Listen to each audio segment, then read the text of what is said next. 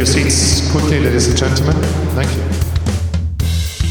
Kleines Tennis, der Tennis-Podcast. Vielen Dank.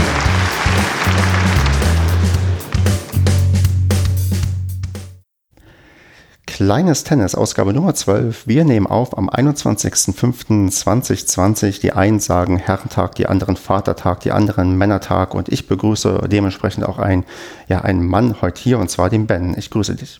Hallihallo. Ja, Ben, wie, wie sagst du Herrentag, Vatertag? Was ist bei dir der Begriff? Ich kenne das unter Vatertag. Das ist, glaube ich, auch in den ähm, Gegenden, wo wir beide ähm, leben, denn du wohnst ja gar nicht so weit weg von mir, aber darauf kommen wir vielleicht gleich noch ähm, etabliert. Ähm, da, wo ich ursprünglich herkomme, sagt man nämlich Herrentag, deswegen bin ich da aber noch so ein bisschen ähm, anders unterwegs mit dem, was ich sage. Okay, kenn, ich kenne gar nicht Herrentag. Ja, das ist, glaube ich, so ein, ist, glaube ich, so ein ostdeutsches Ding, ähm, was ähm, eher ähm, in Brandenburg und in der Gegend da verbreitet ist. Na, okay. Aber gut, wir wollen ja ähm, nicht über das Trinken reden, denn das ist ja so das Hauptding, was man irgendwie macht, gefühlt zum Vatertag. Zumindest kenne ich einige, die das sehr zelebrieren. Vielleicht habe ich das eine oder andere Bier auch schon mal getrunken. nee, wir reden heute mal wieder ja über, über dich und über das kleine Tennis. Und da würde ich mal sagen, das hat sich ähm, bisher bewährt. Ähm, du musst uns erst mal erzählen, ähm, ja, bei welchem Verein spielst du, in welcher Altersklasse und was ist denn deine aktuelle Leistungsklasse? Also, ich spiele beim Meerscheider Tennisverein, ähm, MTV kurz genannt. Ähm, ich spiele in den Herren 40ern und ähm, spiele da in der Bezirksliga. Meine Leistungsklasse ist die LK 14. Genau, und die 14 ist auch heute ähm, ja, zum ersten Mal mit dabei. Und ähm, hattest du schon mal eine höhere, also eine bessere Leistungsklasse? Ja, ähm, kommen wir vielleicht nachher nochmal zu, aber ja, hatte ich schon mal. Und zwar kurz nach der Einstufung äh, war ich, glaube ich, bin ich als 10 oder so eingestuft worden und dann ging die Reise nach unten. Ähm, die Einstufung war meines Erachtens eine schwierige Sache für den Verband. Ähm, und ähm, ja, hat bei mir, glaube ich, nicht ganz gepasst. Ich glaube, ich war sogar, nee, ich glaube, ich war sogar eine 8. Naja, auf jeden Fall ging das dann relativ schnell Richtung 13. Und dann kam eine künstlerische Tennispause und dann rauscht die LK sowieso nach unten. Und so ist es jetzt eine 14, mit der ich aber auch sehr gut leben kann. Ja, ich kann damit auch super leben, denn so ähm, kriege ich meine Liste immer weiter gefüllt und freue mich, dass ein weiterer mit dabei ist. Genau, du hast gerade schon erzählt, bei welchem ähm, Tennisverein du spielst und da muss ich jetzt erstmal fragen, ich war auf eurer Website und ähm, der ähm, offizielle Name scheint mir der folgende zu sein, der Meerscheider Turnverein 1878 Korb.Solingen und du musst mir jetzt mal erklären, was ist das für ein Konstrukt, was steckt dahinter, warum ist dieser Name deines ähm, Vereins so unhandlich? Also ähm, eigentlich ist es ein ganz normaler Turnverein mit einer Tennisabteilung. Also es ist jetzt nicht so, äh, so ein klassischer Tennisverein, in dem du ja, glaube ich, auch spielst, wo es wirklich nur ähm, ein, als Tennisclub tit getitelt wird. Ähm, bei uns ist es ein Sportverein, wo man sämtliche Sportarten machen kann und es eine Tennisabteilung gibt. Ja, also die Tennisabteilung nennt sich dann MTV Tennis, aber ähm, ja, der Meerscheider Turnverein ist wahrscheinlich der offizielle Name, auch der wird, bei dem wir dann auch den, unter den Spielen treten wir wahrscheinlich auch unter dem Namen an. Also ähm, ja, im Mund, im Sprachgebrauch ist er aber nicht, äh, nicht wirklich gebräuchlich, der Name. Okay, dann muss ich dich aber jetzt fragen, bist du ein Meerscheider oder Solinger? Ich bin ein, äh, also ich lebe in Hahn, ich bin gar nichts. Ähm, also ich komme gar nicht aus Solingen, habe mit Solingen wirklich nur die Tennisberührung. Ähm, gebürtiger bin ich, gebürtig bin ich Düsseldorfer. Ähm, genau, und bin mit meiner Familie dann nach Hahn rausgezogen und ja, in Solingen, das ist aber nicht weit, das ist wirklich nur ein paar Meter von hier entfernt, ist dann der, ist dann der Meerscheider Turnverein. Und ähm, dann erzähl mal, was denn euren Tennisverein so ein bisschen ausmacht, was da so die, sagen wir mal, Besonderheiten sind, warum es ausgerechnet auch der für dich geworden ist, wo du jetzt gelandet bist. Ja, sehr, sehr gerne, weil das ist echt ein super cooler Club. Vier Plätze nur, also das ist ja schon mal eine Rarität, glaube ich. Wir haben nur vier Plätze, haben ein riesen Gelände, ähm, ein selbstbewirtetes Clubhaus, total gemütlich und absolut einfach. Also wenn man bei uns reinkommt, da denkt man, mein Gott, äh, hier ist ja gar nichts. Also es ist wirklich wenig. Es ist ein kleines Clubhaus mit Terrasse und dann kommt eine riesige Wiese, wo auch zwei Fußballtore stehen, wo die Kinder spielen können, wo es Schaukeln gibt, wo es ein Beachvolleyballfeld gibt. Ähm, und dann gibt es vier Tennisplätze und äh, eine Menge äh, netter Leute in ganz familiärer Atmosphäre, wo man ganz toll Tennis spielen kann. Wusstest du denn vorher, dass die Leute so nett sind oder hast du es erst festgestellt, als du Mitglied geworden bist? Das äh, habe ich, erst, also hab ich erst gemerkt, als ich Mitglied geworden bin. Ich bin über einen Tenniskumpel ähm, da in den Verein reingerutscht. Ähm, ja, der hat mich quasi dann, ähm, naja, ich sag mal, angeheuert für die, für die Herren 40er Mannschaft und ähm, habe dann natürlich nach und nach die Mannschaft kennengelernt und äh, festgestellt, dass das alles ganz tolle Menschen sind, die da, die da unterwegs sind. Sehr gut. Und du hast schon erzählt, ihr habt da eine ähm, Terrasse. Gehört denn zu dieser Terrasse auch eine Gastronomie? Nee, ist selbstbewirtet. Wir sind selbstbewirtet. Das Einzige, was es gibt, ist ein uralter Getränkeautomat, der im Clubhaus steht, wo man sich sein Bier, seine Cola oder sonst was holen kann. Es gibt eine kleine Küche, wo man äh, den Kühlschrank nutzen kann, sich also was äh, vorher was kalt stellen kann, aber ansonsten äh, wird nichts bewirtet, es wird alles selbst gemacht. Das hängt dann wahrscheinlich auch ein Stück weit mit der Größe zusammen, die ihr habt. Ja, natürlich sind, glaube ich, beim, in der Tennisabteilung, ich weiß gar nicht, lass es 140 aktive Mitglieder sein oder so, ganz, ganz klein. Ne? Also mhm. ja, bei vier Plätzen. Genau, mit den 140 äh, Mitgliedern, wie viele Mannschaften stellt ihr denn ungefähr? Hast du das äh, im Kopf?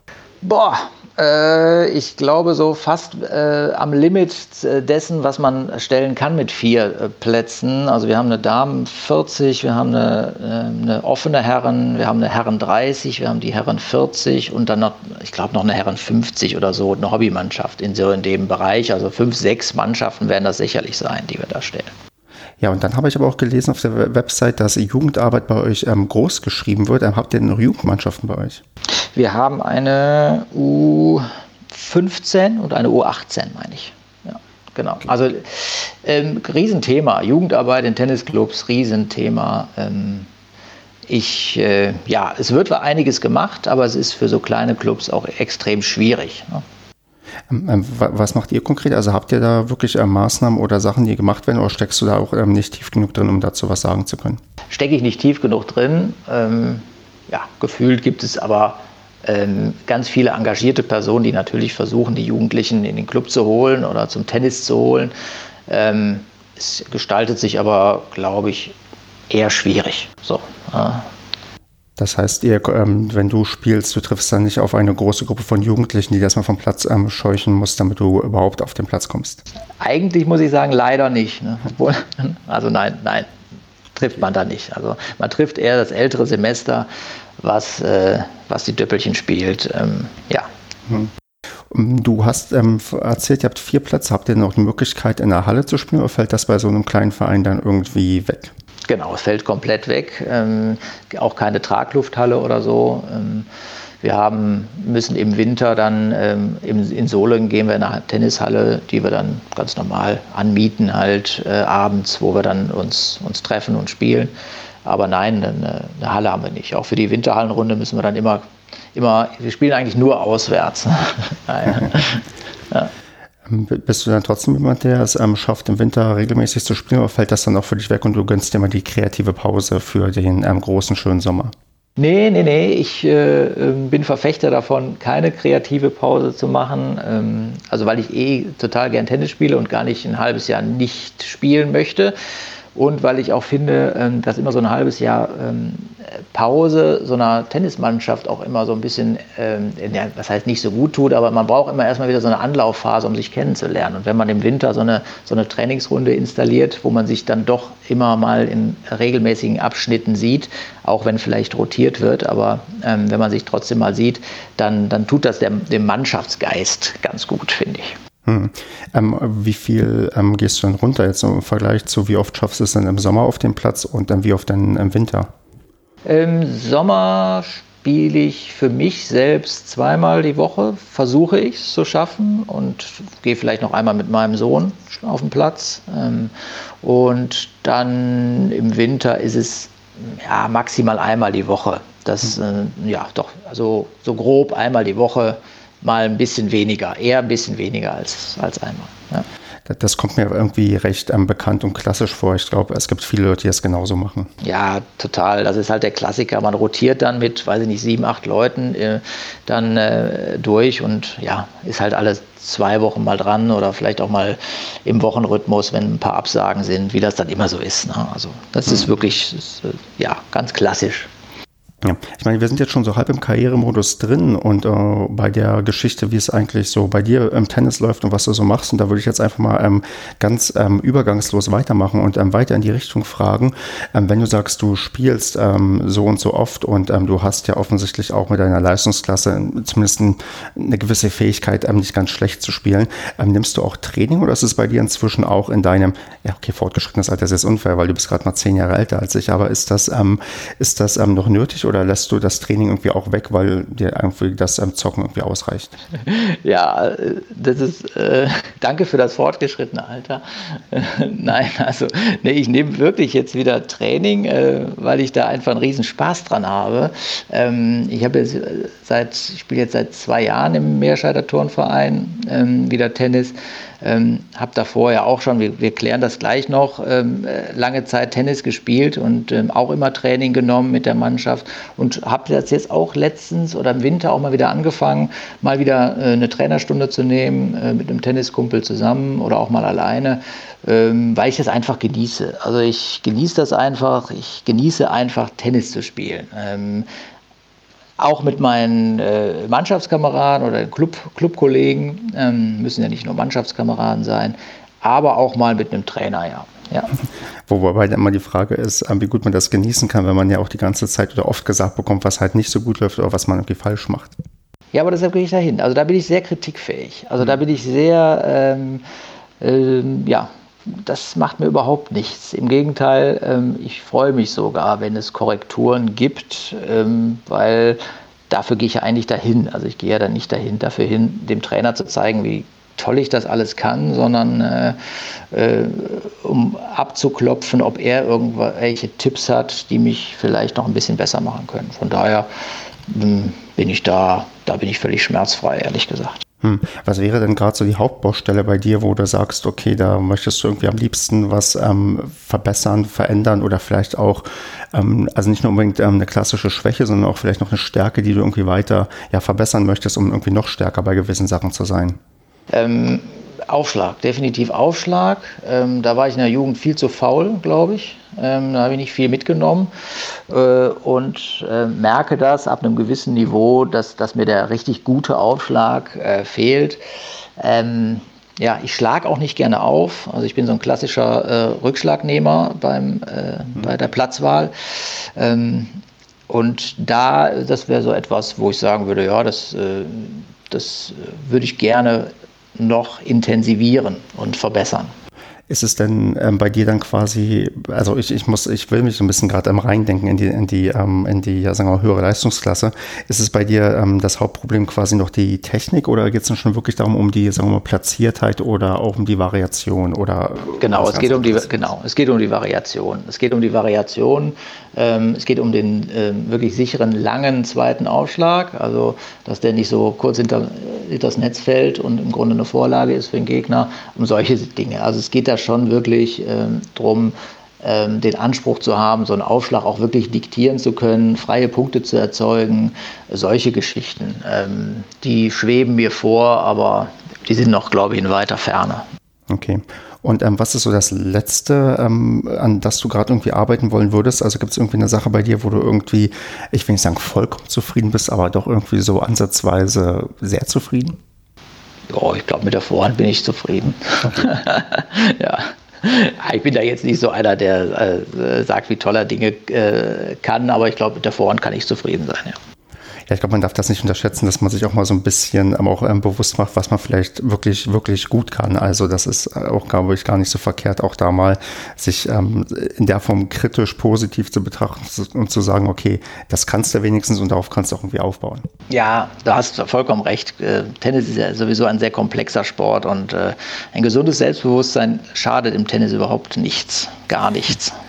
Ganz genau. Und ähm, jetzt, um mal zu gucken, ob und wie du vielleicht Selbstbewusstsein aufbauen konntest, ähm, gehe ich mal ein bisschen konkreter jetzt auf deine ja, Karriere, nenne ich es ja immer, ähm, ein und ähm, frag einfach mal so ganz offen, wann hast du denn angefangen? Also ich war wirklich ganz, ganz früh als Kind äh, mit sechs Jahren, also ich bin dann 77er Baujahr, ich glaube mit sechs oder sieben Jahren habe ich angefangen, so Anfang der 80er, Anfang, Mitte der 80er muss das gewesen sein. Da bin ich dann zum Tennistraining erstmal gegangen, äh, habe da so reingeschnuppert und ähm, bin dann ein paar, weiß ich nicht, ich weiß, ich habe es nicht mehr so auf dem Schirm, aber bin dann auch relativ schnell in meinen ersten Tennisverein gegangen und habe da regelmäßig Training bekommen ähm, und ähm, ich habe in Jugendmannschaften Medenspiele schon gespielt und habe da ähm, ganz tolle Erinnerungen an diesen, äh, an diesen Tennisverein und auch an die, an, die, an die Jugendlichen, an die, an die Freunde, die ich damals da hatte. Also das war eine ganz schöne Zeit in meinen Erinnerungen so. Ähm, was für ein Verein war das? Wie hieß der? Das, äh, wie gesagt, in Düsseldorf bin ich ja aufgewachsen, in Düsseldorf-Gerresheim. Und das war ähm, dann aber nicht in Gerresheim, sondern in Grafenberg. Äh, TV Grafenberg hieß der Tennisverein. Und ähm, wie hast du den, also wie hast du den Tennissport überhaupt gefunden? Also haben deine Eltern dir das nahegelegt, weil du aus einer ähm, Tennis-Dynastie ähm, kommst, weil bei euch schon dein, dein, Urgroßvater Tennis gespielt hat? Oder hattest du selbst irgendwie den ähm, Sport angeboten bekommen und halt gemerkt als ähm, Kind, Jugendlicher, dass das genau der richtige Sport für dich ist? Ja, also das müssen meine Eltern gewesen sein, die diesen Anstoß gegeben. Meine ältere Schwester ist auch, die ist anderthalb Jahre allerdings nur älter, die ist auch spielen gegangen. Ich schätze mal, ich wollte dann als Jüngerer auch gehen. Ähm, und ähm, ich kann mich so erinnern, mir hat das relativ schnell Spaß gemacht. Also ich äh, möchte jetzt nicht sagen, dass ich da mega talentiert war, aber äh, anscheinend war es so, dass, dass der Frust nicht so groß war, ähm, dass ich bei dem Sport bleiben wollte. Also ich habe eigentlich da nur gute Erinnerungen an den Sport. Ähm, und, ähm, aber in der Familie hat eigentlich keiner. Mein Vater war nicht sportlich, meine Mutter hat, glaube ich, ein ganz, ganz bisschen gespielt, aber auch nicht im Verein. Ähm, da sind wir Kinder im Grunde so, ja, wir haben es ausprobiert und ich bin halt dabei geblieben. So, ne? Ja, ähm, wenn du auch gesagt hast, das war so dann äh, Mitte der 80er Jahre, hast du dann noch ähm, ja so leichte Erinnerungen, wie das auch dann hinsichtlich ähm, Bäckerboom und irgendwie über Überfüllung von Tennisvereinen irgendwie war? Gibt es das irgendwie, dass da noch ein bisschen Erinnerung da ist, weil du warst ja tatsächlich noch sehr, sehr jung in der Zeit? Nee, also so gar nicht so. Klar, äh, Boris Becker und so, dass ich ihn toll fand und so. Und das, das, da kann ich mich schon noch dran erinnern. Und ich, was, an was ich mich erinnern kann, ist, dass, ähm, dass es damals ja noch so Aufnahmegebühren in Tennisclubs gab. Also es, es, ging dann darum, wo, in welchen Club soll ich denn gehen? Und dann haben wir so ein bisschen, hat meine, oder meine Eltern haben so rumgeguckt, auch in Gerresheim. Und dann war das, glaube ich, dann schon immer so eine Frage, in welchen Club geht er denn? Es war auch eine finanzielle Frage. Also ich weiß, dass die, die Clubs damals dann auch Aufnahmegebühren, hohe Aufnahmegebühren hatten, dass es alles noch ein bisschen komplizierter war, als es jetzt ist. Ne? Ähm, dass es vielleicht auch ein bisschen elitärer war sogar, als es jetzt ist. Und ich bin dann aber in einen ganz hemdsärmlichen Club gegangen, der TV Grafenberg. Ähm, das war da auch sehr, sehr, sehr einfach gehalten und überhaupt nicht elitär. Und ähm, für den Club haben sich meine Eltern dann nachher dann auch entschieden. Also mhm. ich habe es ja nicht selbst entschieden. Ja, klar. Ähm, wie lange hast du es denn dann in Grafenberg am ausgehalten? Ausgehalten, ganz lang, meine ganze Jugend habe ich da gespielt, bis ich, weiß ich nicht, 17 war und dann kam das, äh, ja, Teenie-Loch oder wie man das nennt. Auf jeden Fall, dann habe ich dann so ein bisschen äh, den Draht zum Tennis verloren. Ähm, dann nachher, als ich dann mit der Schule fertig war und so, dann, dann verflüchtigte sich das dann immer. Ähm, ähm, und dann ähm, bin ich ähm, wieder zum Tennis gekommen, als ich angefangen habe zu studieren, glaube ich, so mit 22. Ich habe dann also fünf Jahre Tennispause gemacht ähm, und habe dann erst wieder äh, so im beim, am, glaube am Beginn meines Studiums wieder, bin ich wieder eingestiegen. War denn diese Tennispause eine sehr bewusste Tennispause oder ist das so ein, ja, so ein Ausfaden gewesen? Dann bist du irgendwie nur noch einmal die Woche, dann irgendwie nur noch alle zwei Wochen, dann irgendwann hat man gesagt, ja gut, dann lassen wir es einfach erstmal sein. Genau, so war das. So war das. Äh, es kam dann auch der, äh, der übliche Spruch, ich zahle ich zahl da jedes Jahr die Tennisgebühren für dich, was ist denn da los? Warum, du spielst ja gar nicht mehr und können wir das auch sein lassen. Und irgendwann habe ich dann wahrscheinlich gesagt, ja gut, dann komm, dann lassen wir es halt sein. Also ne, so wie das dann so ist, ähm, ja, Freunde waren da wichtiger und, und, und, die Schulkumpels und das ist dann halt so. Und, ähm, aber ich habe nie den Draht zum Tennis verloren, das muss ich sagen. Ich habe nie den Draht zum Tennis verloren. Ähm, ich habe das immer irgendwie verfolgt und äh, auch immer gerne gespielt. Ja. Ähm, bis zu diesem Moment, wo quasi dieses ähm, ja, ähm, Beendigung erstmal kam ähm, vom Tennis, äh, was hast du denn dann äh, für Erfolge vorzuweisen? Also du hast ja erzählt, du hast irgendwie Spaß dran gehabt und äh, es schien ja auch dann vielleicht wieder mal ganz gut zu laufen. Gibt es dann so in deiner Jugend ähm, so ganz besondere Erinnerungen? Hast du vielleicht auch noch den einen oder anderen Pokal irgendwo bei dir rumliegen oder eine Medaille von irgendwelchen Turnieren oder irgendwelchen äh, Meisterschaften? Also ich ich bin der Meinung, ich bin einmal Kreismeister geworden, aber das ist Kreismeister ist sowas wie, äh, das sind so die Clubs in der näheren Umgebung. Mal gucken wir mal, wer der Beste ist. Und wenn dann nicht alle Guten mitspielen, dann wirst du vielleicht auch mal Kreismeister. Ich war jetzt nie der, ich war auch nie der beste Jugendliche im Club so. Da gab es immer welche, die, die an eins gespielt haben. Ich war dann so die zwei oder drei im Club. Also von daher, ähm, nee, kann ich mich, ich habe, wir haben was mir in guter Erinnerung geblieben ist, ist, ist sind die Medenspiele damals, schon in, in, Jugendtagen. Also die Vierermannschaften sind das ja noch bei den Jugendlichen. Ähm, das habe ich immer total gerne gemacht. Das habe ich immer gemocht. Ähm, diese Nachmittage ähm, mit, den, mit den Freunden. Aber ob wir da mal aufgestiegen sind, kann gut sein. Aber ja, also da gibt es jetzt keine großartigen Pokale. Also ein Pokal oder eine Medaille habe ich hier nicht mehr. Das, das kann ich garantieren. Also aber dann entgegen ähm, vielleicht des typischen Dings, dass quasi Tennis eine Einzelsportart ist, hast du schon diesen Teamgedanken ähm, gerade beim Medienspielen und so doch sehr, sehr viel abgewinnen können in deiner Jugend. Ja, total, total. Also ich habe das immer äh, als total toll empfunden, Medenspiel zu spielen. Ähm, durfte dann nachher, glaube ich, als älterer Jugendlicher, 16, 17 oder so, äh, vielleicht, oder vielleicht sogar ab 15, dann auch bei den Herren mal aushelfen. Das war, das weiß ich noch, das, das, das habe ich noch so im Kopf. Wenn ich das so erzähle, dann, dann äh, ähm, fällt mir das wieder ein. Äh, das, das, äh, das war ein schönes Gefühl irgendwie. Ja. Er weiß noch, wie erfolgreich das war, deine ersten Ausflüge in die Herrenmannschaft? Das ist, wie glaube ich, bei den meisten Jugendlichen wenig erfolgreich, weil Jugendliche einfach vom Kopf einfach noch nicht so weit sind, um ähm, ein richtig, also gegen Ältere ein erfolgreiches Medenspiel. Also da muss man schon richtig gutes Talent sein, und, ähm, um da äh, erfolgreich zu sein. Ja, oder halt wahrscheinlich das Glück haben, dass man auf die schwächste Mannschaft im ganzen Kreis trifft und der an letztgesetzter derjenige ist, der erst seit einem Jahr spielt oder so. Oder so, das, sowas könnte dann noch passieren, aber ich glaube, bei den Herren, äh, da habe ich dann auch mal ausgeholfen, wahrscheinlich eher ergänzt, aber ich habe das irgendwie noch im Kopf, dass ich da immer mal mitfahren durfte und ähm, ja, ja, wie das dann so ist. Und hast du damals oder auch vielleicht heute ähm, irgendwie eine Präferenz, lieber Einzel oder Doppel? Ich spiele lieber Einzel mhm. weil, weil, äh, weil Einzel mich irgendwie auch körperlich mehr fordert. Also ich bin dann auch sehr, also ein sehr ja, äh, agiler äh, Spieler auf dem Platz, bewege mich gerne äh, und Doppel ist mir dann, ähm, wenn ich schon mal die Möglichkeit habe, Tennis zu spielen, irgendwie nicht, äh, ja, nicht fordernd genug, für, körperlich nicht fordernd genug. Okay, du willst dich quasi schon irgendwie aufs ähm, Äußerste auspowern, bist vielleicht auch jemand, der gerne läuft und nicht nur so ganz kurze Ballwechsel, die am Netz entschieden ähm, werden, die reichen dir nicht. Ja, korrekt. Also mir ist es schon ganz recht, wenn der Ballwechsel etwas länger dauert, ja. Hm. Ähm, hast du denn jetzt, ähm, wir sind ja inzwischen in der ähm, ja, ersten Phase, so nach Corona, wo man auch wieder spielen kann. Ähm, hast du dieses ähm, nach dieser Zwangspause schon mal wieder ein ähm, Trainingseinzel oder so gespielt?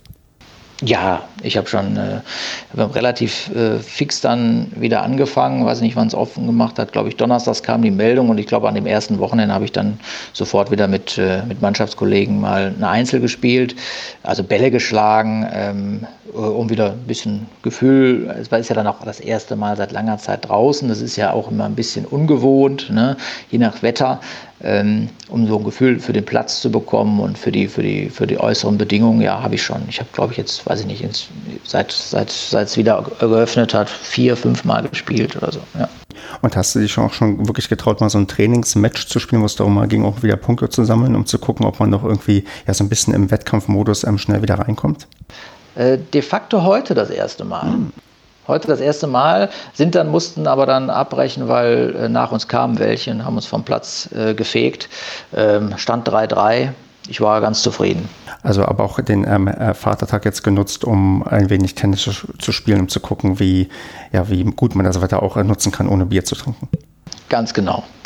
Bei mir gibt es selten Bier. Ja. Ja, bei mir war es heute ähnlich. Also bei mir gibt es öfters Bier, aber heute habe ich mich auch dazu entschieden, nee, ich habe heute Bock, Tennis zu spielen, habe auch ein Doppel gespielt und das war auch das erste Match, was ich jetzt ähm, gemacht habe seit, ja, seit ähm, Wiederanpfiff der Saison und das haben wir sogar recht souverän mit ähm, 6-1, 6-3 gewonnen. Ich muss aber dazu sagen, dass es heute echt warm war und ich ja schon öfters mal gesagt habe, dass ich mit Wärme nicht so gut zurechtkomme, war ich danach auch sehr, sehr fertig und hatte fast schon ein bisschen Angst, dass ich heute Abend diese Podcast-Aufnahme gar nicht mehr hinbekomme, aber inzwischen geht es mir wieder gut. Dafür klappt es doch alles ganz gut, glaube ich. Ja, ja, ja. Ich muss, ich muss da echt ein bisschen aufpassen. Und vielleicht finde ich hier mal jemanden im, äh, ja, im Podcast-Universum, der hier zu Gast ist, der mir erklären kann, wie ich vielleicht ein bisschen besser auch mit der, mit der Wärme oder Hitze zurechtkommen kann oder ob mein Körper einfach dafür komplett ungeeignet ist. Vortrinken soll helfen. Wie viel denn, weißt du das? weiß ich nicht, so, an, so ein anderthalb Liter vorm Spiel oder so. Also jetzt war also nicht, nicht vielleicht äh, eine halbe Stunde, aber so, ähm, äh, so paar, immer mal wieder was trinken, dass man so anderthalb Liter im Körper hat, äh, soll helfen. Ich habe es aber noch nicht. Ich habe keine großen Probleme mit Hitze, deshalb ähm, äh, habe ich da jetzt noch nichts ausgetestet. Ja, ich bin da sehr, sehr neidisch auf die Leute, die auch teilweise sagen, dass sie das genießen, in so einer Wärme zu spielen, aber ich bin da leider der Falsche für. Ja, da tut mir der Klimawandel leider auch keinen Gefallen damit in den nächsten Jahren oder Jahrzehnten. Nee, nee, da kannst du da nichts reißen. Das tut mir wirklich leid. Na gut, ähm, kommen wir mal wieder ähm, dann ähm, zu dir, auch zu Zeiten, wo es noch irgendwie kälter vielleicht war. Und zwar, ähm, du hast ja erzählt, mit 17 hast du dann erstmal eine Pause eingelegt und bist im Tennissport nie so ganz ähm, ja, weggelaufen, sondern hast dann mit 22 auch wieder angefangen.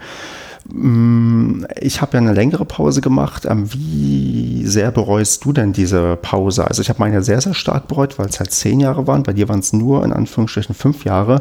Würdest du das ähm, heute eventuell nochmal genauso machen, weil du genau weißt, okay, was du an dem Sport jetzt ähm, schätzt und warum du ihn so liebst? Oder ist die Pause eigentlich ähm, doch zu lang gewesen und du hast mit 22 auch gleich bereut, okay, das war doch ein bisschen lang, dass ich so lange nicht Tennis gespielt habe?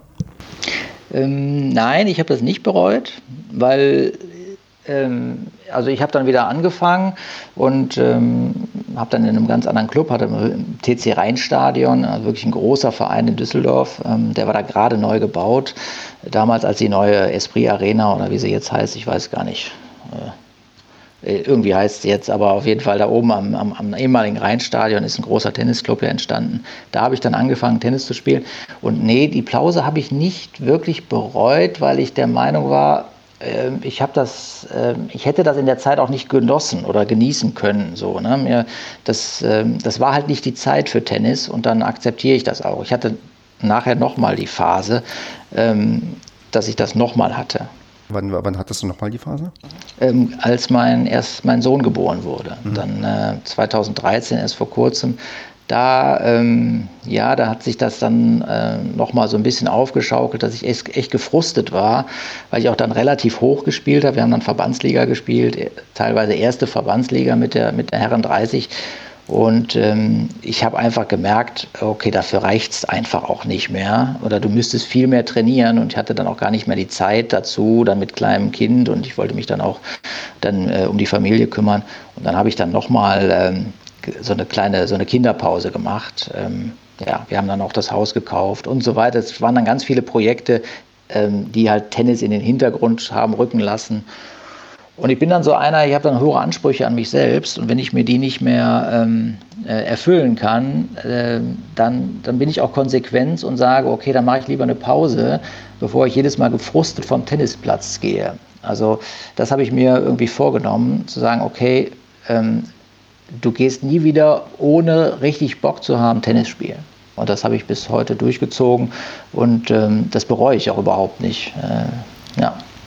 Ja, manchmal braucht man halt diese Pause, um erst wieder zu schätzen, wie ähm, geil oder gut man was findet. Also das ähm, kennt man ja auch in ganz vielen anderen Bereichen. Wenn du zum Beispiel, ich hatte eine Zeit lang sehr, sehr oft, ähm, ich glaube jede Woche Sushi gegessen und irgendwann ähm, habe ich gemerkt, nee, irgendwie hast du auch keinen kein Bock mehr auf Sushi und ähm, habe dann meine wöchentliche Sushi-Holerei ähm, erstmal sein gelassen, um dann, als ich wieder angefangen habe, zu merken, doch Sushi ist immer noch geil wie früher. Ja, ja, ja, ja, ja, natürlich. Und ich bin auch, ich, und wie gesagt, Tennis ist nach wie vor ein wichtiger Bestandteil in meinem Leben, jetzt wieder. Ne? Ähm, aber ich will gar nicht ausschließen, dass in, in 15 Jahren vielleicht mal wieder eine Phase kommt, wo ich sage, ich brauche mal zwei Jahre Pause. Dann mache ich das auch. Und das, ähm, das, die gönne ich mir dann auch. Und dann sage ich auch nicht, du musst aber jetzt da durchziehen oder so. Das, das mache ich dann nicht. Ja.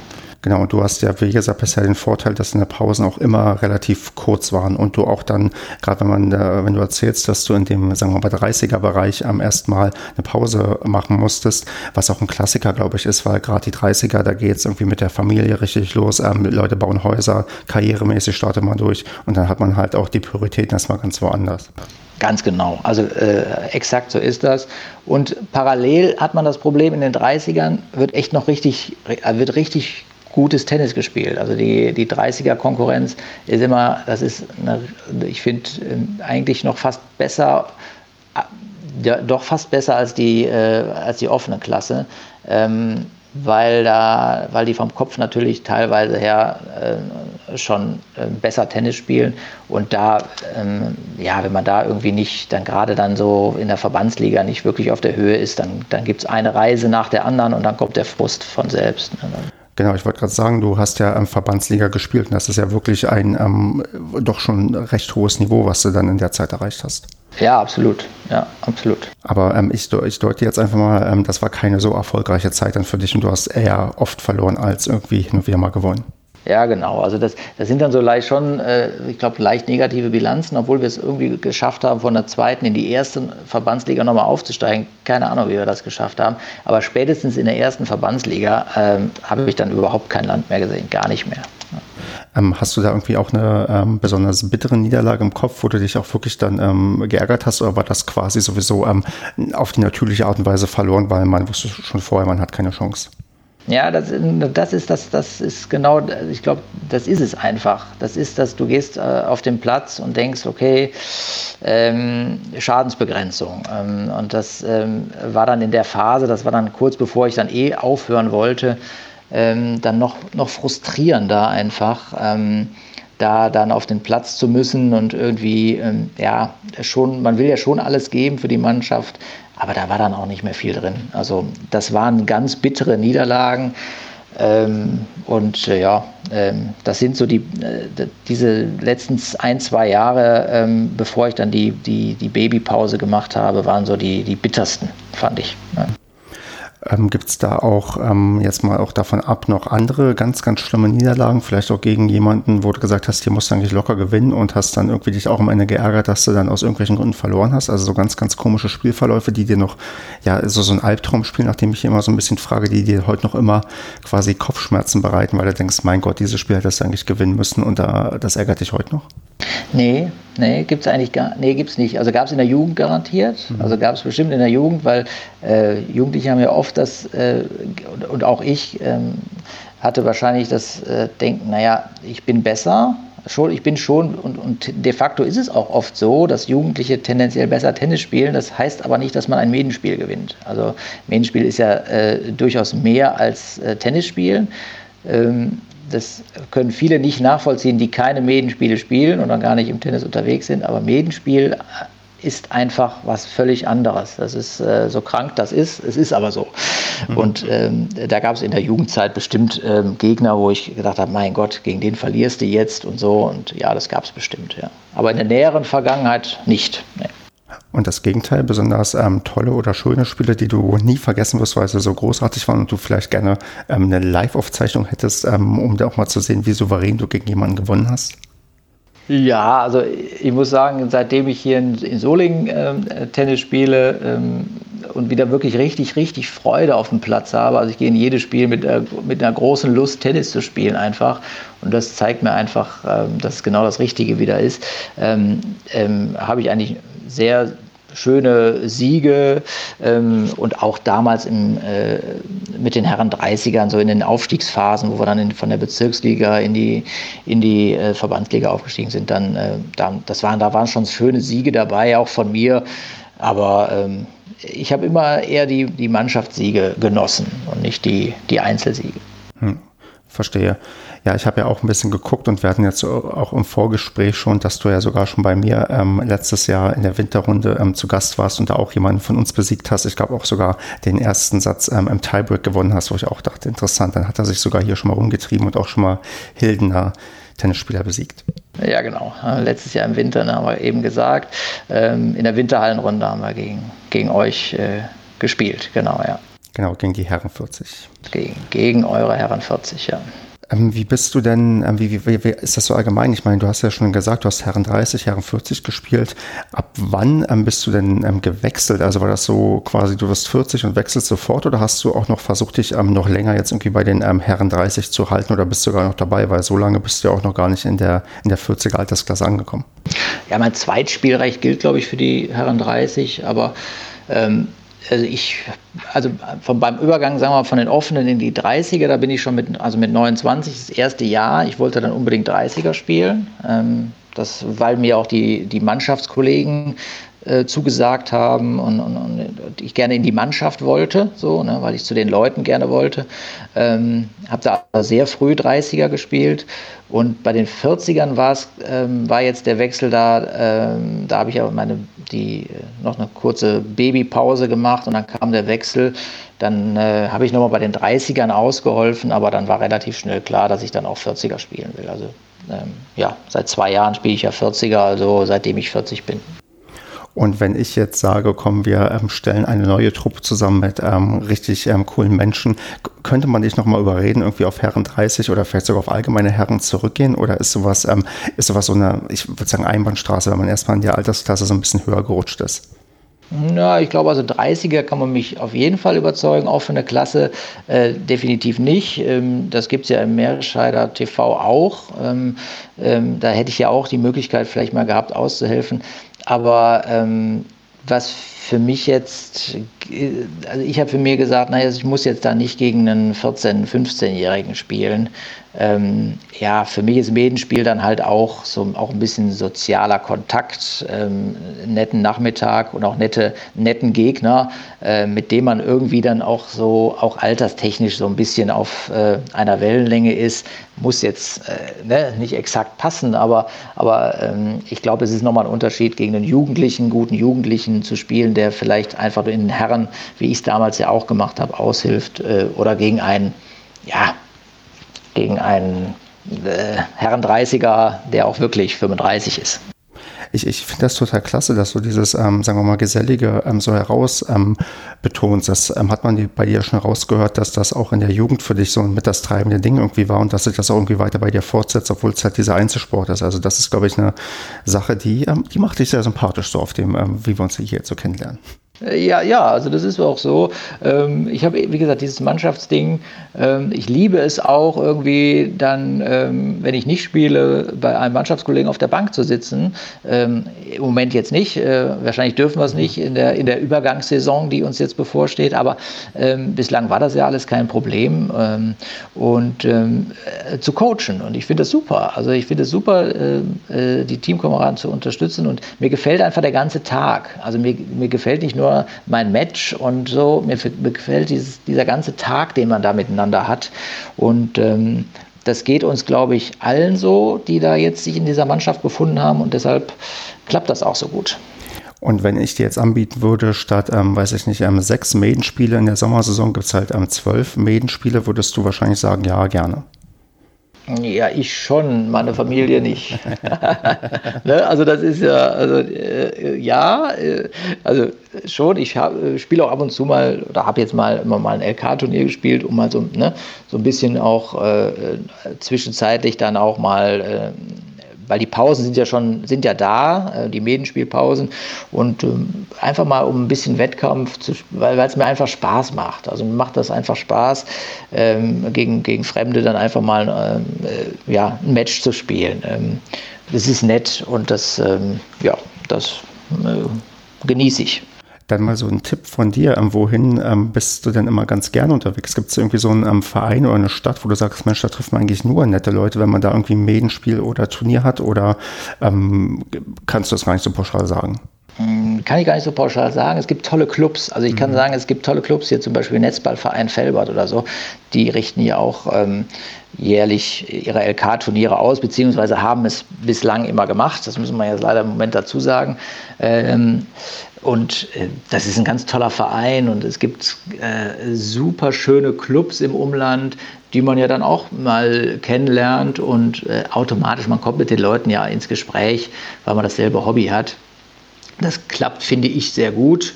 Ähm, man hat immer so ein paar Ausreißer dazwischen, die vielleicht ein bisschen über ehrgeizig sind, aber das muss man einfach irgendwie ausblenden. Und ich kann das auch sehr gut ausblenden, ehrlich gesagt. Die, diejenigen, die da über ehrgeizig äh, äh, mit, um die kümmere ich mich gar nicht so. ja. Und ähm, wo du dann erzählt hast, LK-Turniere hast du auch so ein bisschen ähm, ausprobiert. Ich gehe jetzt fast mal davon aus, dass du auch ähm, nicht alleine zu LK-Turnieren fährst, sondern dir auch Leute suchst, mit denen du gemeinsam hinfährst. In dem Fall bin ich tatsächlich alleine gefahren. Okay. Ähm, ein guter Tenniskumpel äh, geht auch gerne mal auf ein LK-Turnier. Die anderen Mannschaftskollegen äh, legen da gar nicht so großen Wert drauf. Ähm, und dann klappt es halt oft terminlich halt auch nicht. Ne? Also man, man, hat ja dann jetzt auch nicht so die Auswahl, an welchen Wochenenden man alles so gehen könnte, sondern es gibt einen Termin und da passt zufällig für einen. Und ob es für den anderen da auch passt, ähm, da ist dann die Flexibilität im Moment bei uns nicht ganz so groß, glaube ich, mit kleinen Kindern. Und, und ja, dann geht man, gehe ich auch alleine dahin. Das ist aber für mich jetzt auch kein großes Problem. Hm. Und was ja, hast du so für Erfolge feiern können bei den LK-Turnieren? Also ist es eine Sache, die du vielleicht auch noch jetzt häufiger irgendwie angehen wirst oder ist ähm, dann wird der Fokus dann doch mittel- bis langfristig bei den Medenspielen bei dir bleiben?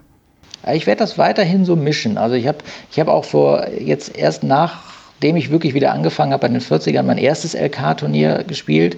Die kam ja dann irgendwie, ähm, ja, so richtig, äh, wurden so viele Turniere aus dem Boden gestampft.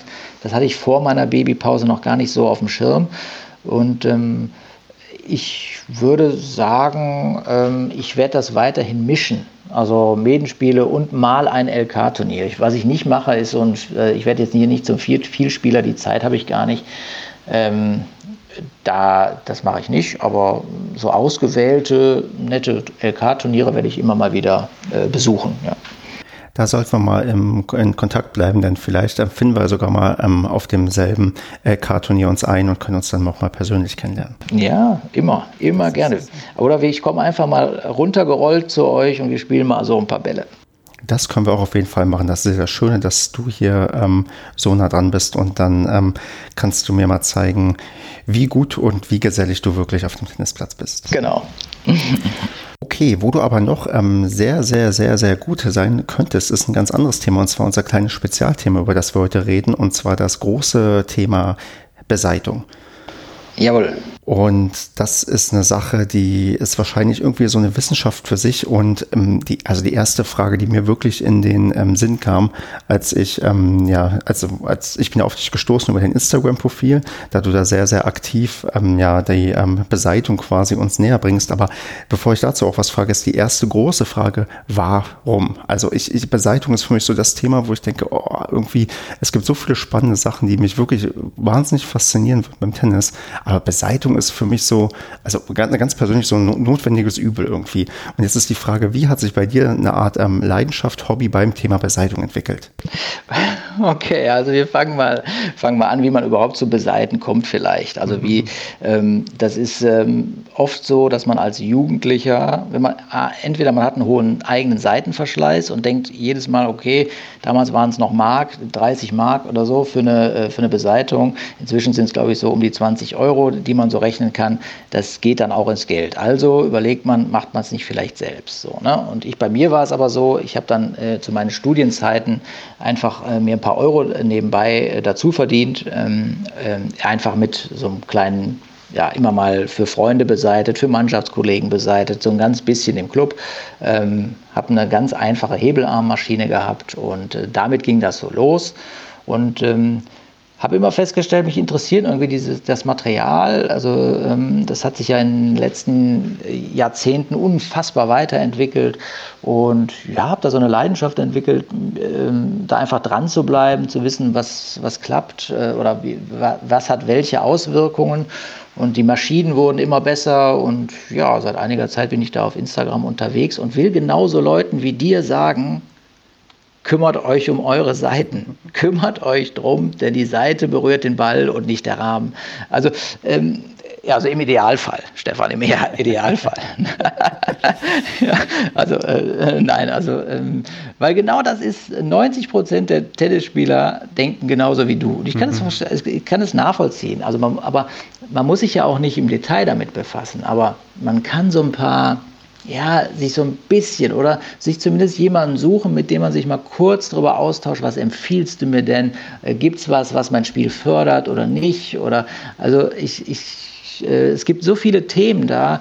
Ähm, da, da, äh, da muss ich mich bremsen. Da, deshalb, deshalb auch das Instagram-Profil. Ich will da gar, ich will gar nicht die Leute zu mir holen und sagen, ich will eure Schläger beseitigen. Ich will einfach nur den Leuten vermitteln, guckt mal, es gibt so viel und kümmert euch mal ein bisschen drum, hört euch das mal an. Es gibt ja auch so Reviews und so, ähm, weil es halt Unterschiede gibt. Geht nicht zum, bitte geht nicht zum Beseiter und sagt, hier, mach mal. Dann, dann, dann Ben, lass uns mal jetzt ähm, simulieren, dass ich jetzt zu dir komme und das könnte vielleicht dann sogar irgendwann in die, in die Realität umgesetzt werden. Denn ähm, ich vermute fast, ich bräuchte, du wirst mir gleich sagen, ich bräuchte unbedingt eine neue Seite, denn ähm, ich bin einer dieser klassischen Menschen, der einfach ähm, seinen Schläger beseitigt, wenn die Seite reißt. Und ähm, seitdem ich vor drei Jahren wieder angefangen habe, ist meine verdammte Seite noch nicht einmal gerissen. Und ähm, jetzt sag mir erstmal, wie schlimm ist das, dass ich seit drei Jahren mit derselben Seite spiele? Also ich will das jetzt nicht äh, dramatisieren, aber es ist, es ist, eine Katastrophe. Ja? Also dein, ein, deine Flächenspannung, wenn wir die dann irgendwann, wenn du vorbeikommst und wir messen die aus, wette ich mit dir, liegt unter 30. Ein, ein, eine Flächenspannung unter 30 ist unspielbar. Also eigentlich, also ein, du wirst wahrscheinlich das angenehm finden, weil es so weich ist, inzwischen so ein Trampolineffekt da ist. Aber man kann da so viel bessere Dinge äh, mit erreichen, so viel mehr Kontrolle, so viel mehr Touch. Ähm, auch, auch Armschonung ist ein Thema ähm, mit zunehmendem Alter. Ähm, sei dir gesagt, Stefan. Nein, also ähm, äh, so, also definitiv drei Jahre ist natürlich, die Seite ist durch, auch das Material ist ja durch. Also das ist ja nicht nur, nicht nur die Spannung ist raus, sondern auch das Material ist sowas von müde, das äh, kann nicht mehr. Okay, also die absolute Empfehlung ist, ich sollte neu beseitigen. Gut, dann ähm, würde ich jetzt zu dir kommen und sagen, ähm, ich würde gerne ja, neu beseitigen und äh, das, was ich gerne hätte, ist, da ich ähm, ein defensiver Sicherheitsspieler bin, hätte ich gerne eine Seite, die mir da irgendwie ähm, gut tut, dass ich weiter nach wie vor defensiver Sicherheitsspieler sein kann. Hättest du da sofort im Kopf, was man mir da rauf machen könnte und wie, wie stark man das rauf machen könnte? Oder müsste ich dir noch mehr Fragen beantworten? Und falls ja, stell mir einfach die Fragen, dann beantworte ich sie dir auch. Okay, also ja, ähm, ich brauche, also zum erstmal muss ich mir deinen Schläger angucken. Mhm. Ich muss wissen, was du für ein Spielgerät hast, weil die Seiten verhalten sich auf den Rahmen unterschiedlich. Ich gehe jetzt mal davon aus, du hast, was hast du für einen Schläger? Boah, äh, ah, verdammt, jetzt erwischt mich auf den falschen Fuß. Das hat letztens schon mal jemand gefragt. Ähm, ich ich habe ähm, Warte mal, wir machen jetzt was ganz Interaktives. Ich stehe hier kurz auf und ähm, hole den Schläger kurz und dann kann ich dir das auch sagen. So, also genau, ich habe einen Wilson ähm, Pro Staff. Aha, okay, das ist ja schon mal. Äh, ähm, welche Kopfgröße? Das, jetzt muss ich mir sogar noch das Licht anmachen, weil das ist hier gerade zu dunkel, als dass ich das erkennen kann. Ähm, welche Kopfgröße? Die steht doch hier irgendwo wahrscheinlich geschickt versteckt. Ähm, wir haben hier ähm, was ist denn das für eine Größenangabe, die hier geht? 97er. Genau, 97. Genau. 97er Kopf, okay. 97er, 16, 19er Beseitigungsbild wahrscheinlich. Ähm, hier, hier, steht, ähm, wo sehe ich das? Hier steht irgendwie 18 mal 16 Spin-Effekt. 18, okay. 18, 16er, sehr gut. Okay, hast du ja schon mal, also so dieser ein ganz schwarzer müsste das sein, ne? Genau. Ja, okay, also dann äh, ist, hast du ja schon mal ein zumindest nicht die Profi-Variante gewählt, was schon mal sehr gut ist. Ja, also viele kommen dann mit dem Roger, äh, äh, ja, den 340 Gramm Keulen an. Also, aber so, das ist ja jetzt nochmal ein, ähm, ein Schläger, der ähm, einen relativ kleinen Kopf hat. 97er Kopf ist nicht groß, ähm, hat aber ein relativ offenes Beseitungsbild, was schon mal gut ist. Also gut für Spin, ja, also für angenehmeres Spiel. Ja. Ähm, es gibt natürlich engere Seitenbilder, die, die fördern die Kontrolle. Also, also bessere Spieler, also richtig die richtig, richtig gute, äh, hohe LKs oder in unserem Fall niedrige, also mhm. einstellige LKs, werden äh, tendenziell dann immer eher so Richtung 1820er Bild gehen, ähm, weil sie einfach die Technik haben, um die Schläger auch zu bedienen. Also da hast du schon mal einen echt guten Schläger, ähm, der, glaube ich, zu dir passt. Du bist ja ein Hobbyspieler mhm. ja, und brauchst äh, für dein, für dein Spiel eine, eine weiche Polyseite. Also ich würde dir eine relativ weiche Polyseite empfehlen. Wenn du nämlich jetzt, wenn du dann, wenn du jetzt eine harte Seite nimmst, also mit einer ganz niedrigen Ausdehnung, also ich könnte da jetzt stundenlang drüber philosophieren, aber ja. ja, ja, das ist, äh, ähm, dann wirst du da ein ganz, ganz hartes Brett kriegen. Und dann wird dein Defensivspiel, was du ja gerne fördern möchtest, ja, ähm, äh, was ja daraus, daraus was ja die, deine Stärke muss ja sein, Länge in den Bällen zu haben. Also du musst ja, darfst ja nicht zu kurz werden, weil dann hilft dir dein Defensivspiel nichts, weil dann kommt der Gegner irgendwann. Also musst du natürlich Länge produzieren und dann müssen wir, muss man das schon mal vielleicht zwei, dreimal testen, aber ähm, es gibt schon Varianten. Ich habe äh, auf jeden Fall eine Seite im Kopf, Solinko Hyper-G ist eine, ist eine Spin-Seite, die hat auch ein bisschen Spin, ist aber ganz weich und angenehm zu spielen und du wirst also schöne Länge in den Bällen haben, du wirst nicht, nicht zu kurz werden. Ähm, das kann diese Seite alles fördern. Und ähm, dann würde ich dann ähm, mit diesem Wissen könnte ich jetzt quasi zu dir kommen und du machst mir die Seite einfach auf. Ja, nicht macht die nicht einfach drauf, sondern wir sprechen eben darüber. Okay. Also ich spreche mit jedem Kunden, versuche mit jedem Kunden über diese Parameter zu spielen, mhm. zu sprechen, weil ähm, mach mal ähm, akzeptiere ich so nicht. Also wer, ne, wer zu mir kommt, der muss mir ein paar Fragen beantworten, weil da, äh, das, das finde ich schon wichtig, dass man zumindest mal drüber gequatscht hat. Ähm, und ähm, dann ist wichtig, dass wir eine, eine angenehme Flächenspannung, also einen DT-Wert äh, reinkriegen. Ähm, der ermittelt sich durch die Beschaffenheit der Seite und das Zuggewicht. Also ein Klassiker ist ja, äh, ich beseite meinen Schläger 25, 24. Das ist ja so ein Klassiker. Jeder weiß das äh, oder manche wissen das. Weißt du es? Also äh, natürlich nicht. Natürlich nicht. Also okay, siehst du, du gehst dann also auch zu da, im Zweifel zum Beseiter und sagst, keine Ahnung, weiß ich nicht. Ich weiß A nicht, was ich für eine Seite habe und B nicht, was ich für eine Spannung habe. Gibst die ab und kriegst irgendwas zurück. Aber was weißt du nicht. Ja? Mhm. Und deshalb äh, finde ich es so wichtig, dass man einfach mal ähm, ja, dann ein bisschen Herzblut reinsteckt in die Sache, ähm, den Leuten vermittelt oder auch mal ein paar Fragen stellt, ähm, dass man sich als Beseiter ein Bild machen kann, mit wem hat man es da zu tun, was will derjenige. Und dann gibt es unterschiedliche Varianten. Es gibt halt nicht nur eine Seite, es gibt hunderte Seiten, tausende Seiten auf dem Markt. Ähm, die sich natürlich doppeln, das ist ganz klar, aber die durchaus ganz, ganz unterschiedliche äh, Härtegrade zum Beispiel haben. Also ich kann dir eine Seite drauf machen, da sagst du ab dem ersten Schlag, boah, ist aber angenehm. Und ich kann dir eine Seite drauf machen, da denkst du, boah, ist das ein Brett. Aber, mhm. ne, also das, es gibt Unterschiede und, und das versuche ich irgendwie den Leuten über meinen Kanal so ein bisschen zu vermitteln.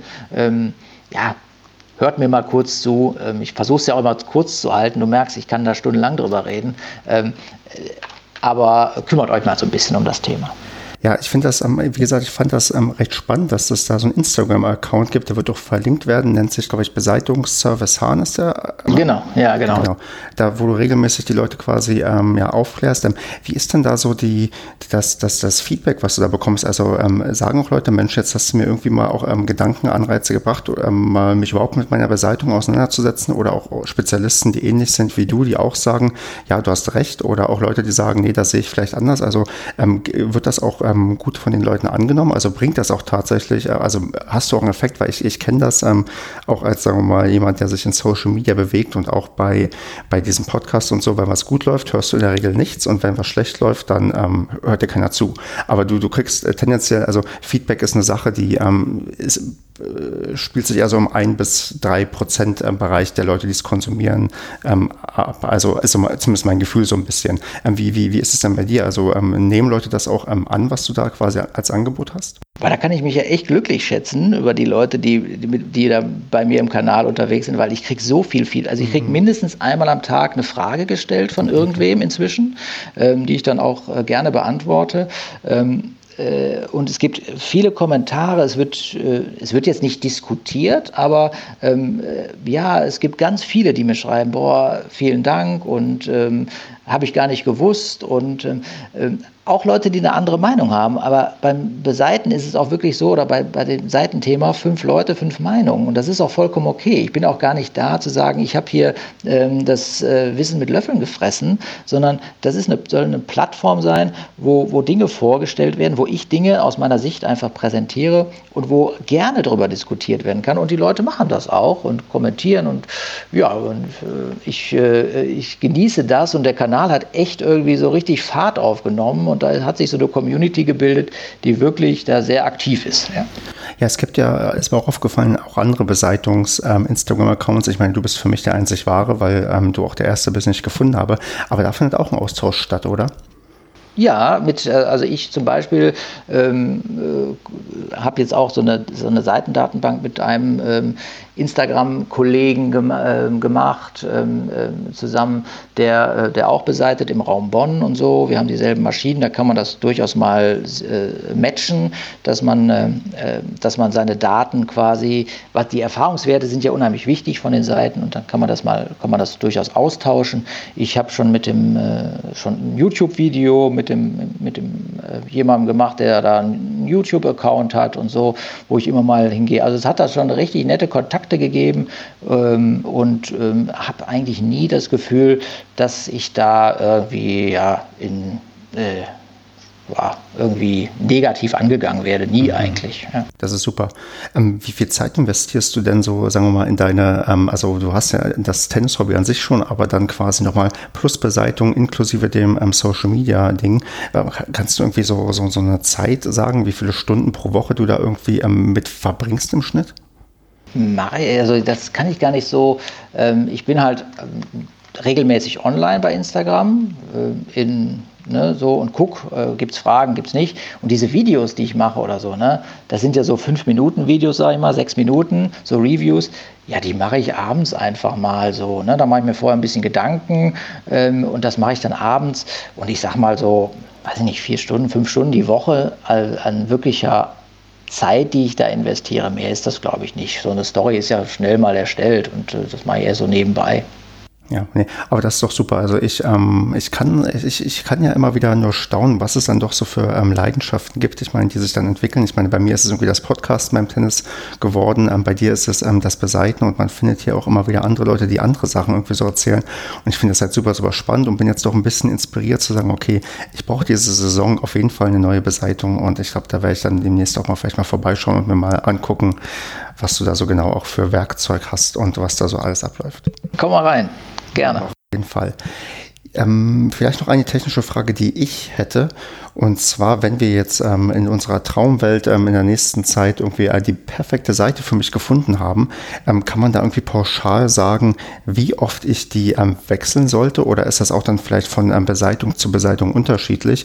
Oder wenn ich jetzt so sage, hier als Hobbyspieler, ich bin zweimal die Woche auf, auf dem Platz, da musst du deine Seiten im Schnitt, keine Ahnung, alle drei, drei Monate wechseln, damit du da irgendwie ähm, vernünftiges Spielgerät hast. Gibt es irgendwie so, so Richtwerte, die du sagen könntest? Oder ist das auch ja, wieder zu pauschal von mir gedacht, weil Beseitung eine zu große Wissenschaft ist. Nein, das, keine, das soll ja gar nicht so eine Wissenschaft ja, sein. Ja. Und dazu gibt es auch ein Video bei mir im Profil. Äh, schaut mal rein. Nein, Quatsch. Gibt's, die Info gibt es natürlich hier.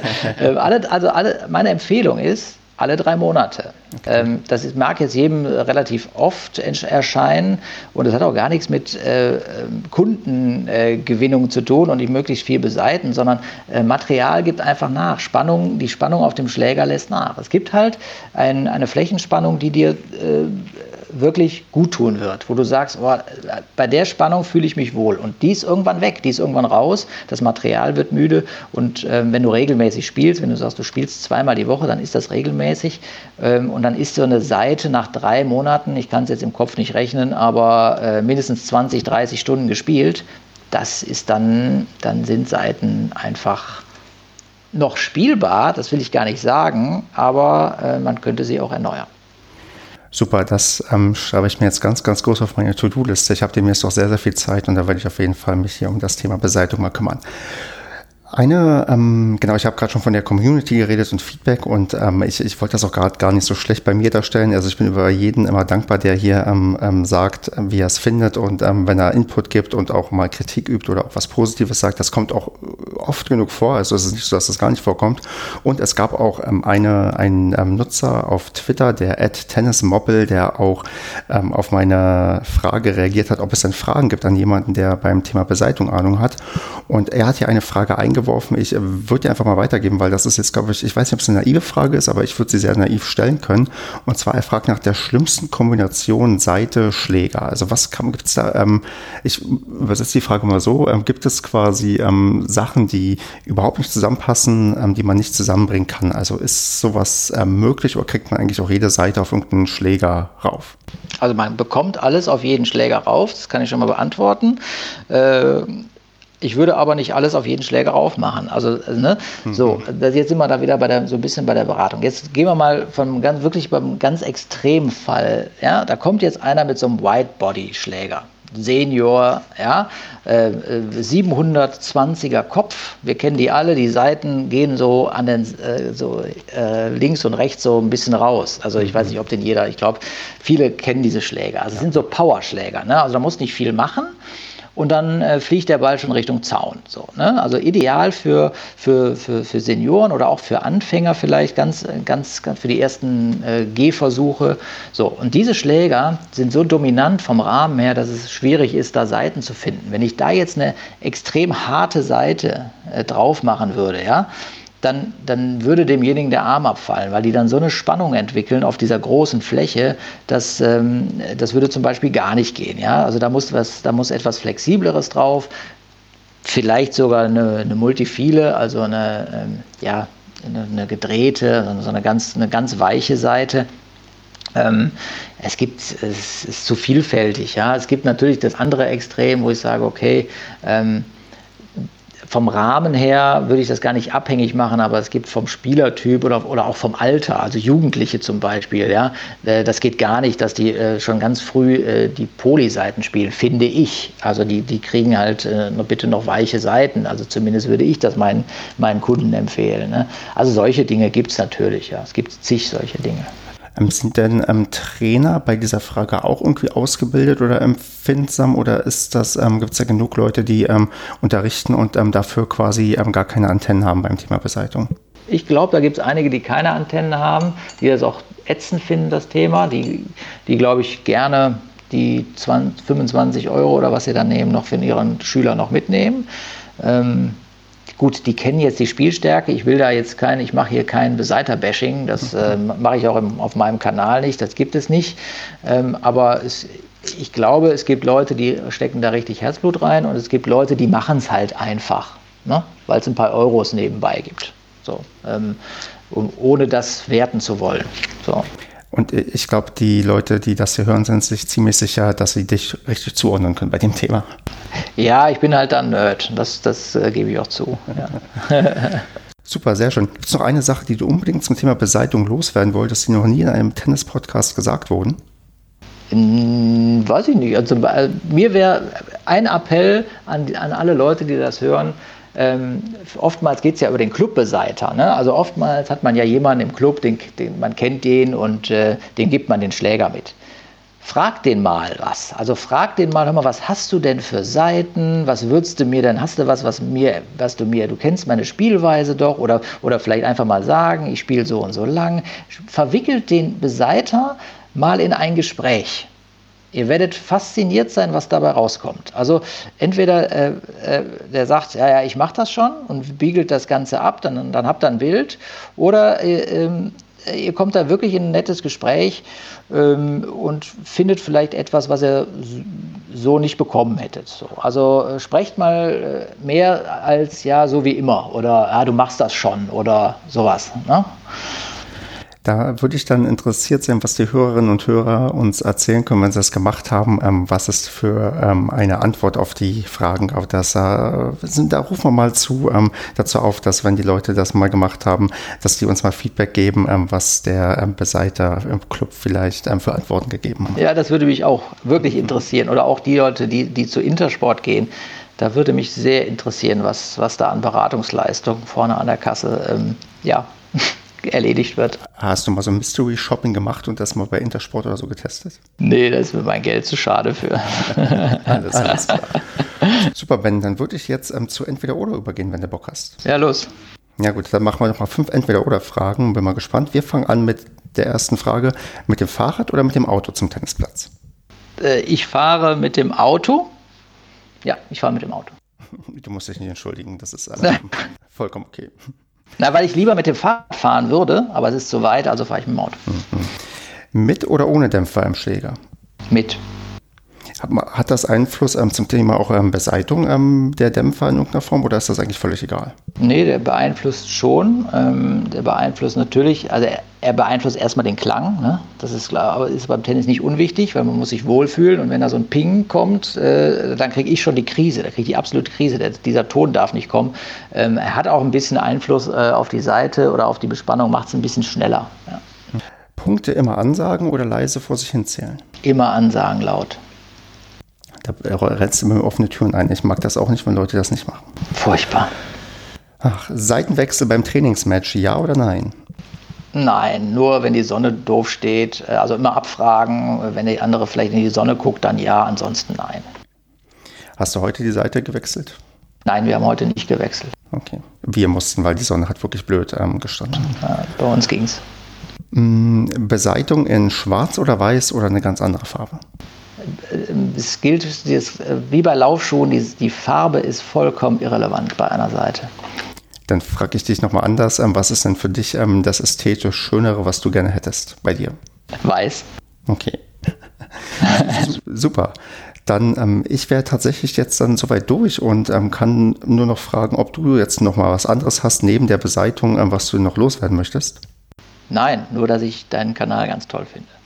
Und die, nein, und dann wirklich die Idee ganz toll finde, da Hobbyspieler äh, mal, mal zu Wort kommen zu lassen und diesen ganzen Wahnsinn, der so über Tennis äh, herrscht, einfach mal äh, ähm, zu vertonen. Das ist äh, eine grandiose Idee. Ja, jetzt ohne Witz, ich bin bisher auch nicht enttäuscht worden. Also es ist genau das, wie ich es mir vorgestellt hatte. Man hört wirklich ähm, super coole Geschichten, Anekdoten, um mich jetzt ein bisschen selbst zu loben. Aber die Idee ist, ähm, wie die sich entwickelt, die ähm, finde ich auch, ähm, kann ich dir nur zustimmen. Und ähm, ich hätte nie gedacht, dass ich mit jemandem mal ganz intensiv über Beseitung reden kann. Und ähm, wobei intensiv noch untertrieben ist. Ich glaube, wir könnten noch viel, viel intensiver über die Sachen reden, aber zumindest so intensiv wie noch nie in meinem Leben. Und ich hoffe, dass alle Leute, die das hören, das genauso gut finden und dann natürlich wie immer das hier weiterempfehlen Kanälen auf ähm, ja, Instagram und Twitter folgen und auch dir auf Instagram folgen. Das kommt alles in die Shownotes, die Links. Und dann, ähm, Ben, würde ich sagen, sehen wir uns demnächst mal, um meinen Schläger hier perfekt zu beseiten, damit meine neue Saison auch eine erfolgreiche Saison wird. Und bis dahin wünsche ich dir eine gute Zeit und bis demnächst mal. Alles klar, Stefan, mach's gut. Das war Kleines Tennis